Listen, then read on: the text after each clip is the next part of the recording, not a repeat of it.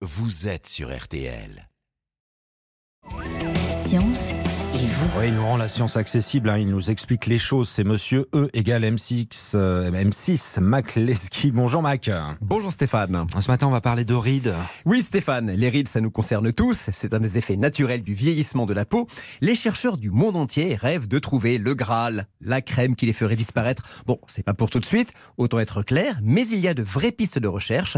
Et en attendant, je voudrais vous parler d'une découverte qui vous permettra peut-être, à peu de frais, d'atténuer vos rides. Expliquez-nous, Mac, pourquoi a-t-on des rides quand on vieillit? Alors, il faut d'abord comprendre de quoi est faite notre peau. Elle est constituée de cellules, bien sûr, dans lesquelles on va trouver deux protéines essentielles, le collagène et l'élastine. Le collagène assure la structure et la cohésion de la peau. C'est une protéine inextensible. Pour faire une comparaison avec un jean un peu élastique, par exemple, ce serait l'équivalent de la fibre de coton inextensible. Et puis la deuxième protéine, l'élastine, elle, assure l'élasticité de la peau. C'est elle qui permet à la peau de s'étirer quand on tire dessus et de retrouver sa forme initiale quand on arrête de tirer. On peut la comparer à l'élastane de notre jean.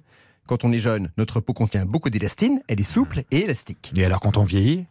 Les cellules spécialisées de la peau, les fibroblastes, produisent moins de collagène, mais surtout moins d'élastine, qui est petit à petit remplacée par une plus grande proportion de collagène inextensible. Notre peau perd donc de son épaisseur, de son élasticité, et c'est là qu'apparaissent les rides. Mais ça va plus ou moins vite.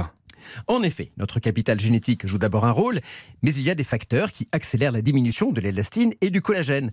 Le premier est bien connu, ce sont les rayons ultraviolets du soleil. C'est d'ailleurs pour ça que notre visage se ride avant tout le reste. Tout le monde le sait désormais. S'exposer au soleil accélère l'apparition des rides et dans ce domaine, il n'y a pas d'exposition minimale sans influence sur les rides. Plus on s'expose, plus on en aura. Le second facteur bien connu pour accélérer le vieillissement cutané, c'est bien sûr le tabac. Mais alors qu'est-ce qu'on peut faire contre les rides, Mac? Les crèmes anti-rides par exemple, ça marche? Alors Stéphane, si on laisse de côté les techniques de la médecine esthétique, Botox, lifting, comblement, peeling, etc., on va être clair, les crèmes anti-rides, même celles qui contiennent de l'élastine, du collagène ou encore de l'acide hyaluronique, cet acide qui entoure le collagène et retient l'humidité sous la peau, ont toutes une efficacité très limitée. Jamais aucune n'a démontré scientifiquement son intérêt sur les rides. Car le bon collagène, le collagène utile, ce n'est pas celui que vous apportez à la surface de la peau, c'est celui que vos cellules fabriquent. Et il y a un moyen d'inciter nos cellules à fabriquer plus de collagène? Eh bien oui, en massant la peau, on va stimuler la production de collagène. Des scientifiques l'ont démontré il y a quelques années. En se massant le visage deux fois par semaine, pendant six semaines, vos cellules vont produire jusqu'à 60% d'acide hyaluronique en plus, puis du collagène et de l'élastine. Alors beaucoup de laboratoires et d'instituts se sont engouffrés dans la brèche avec des appareils de massage qui vous promettent des miracles, mais il semblerait qu'un automassage par vos propres doigts soit déjà efficace.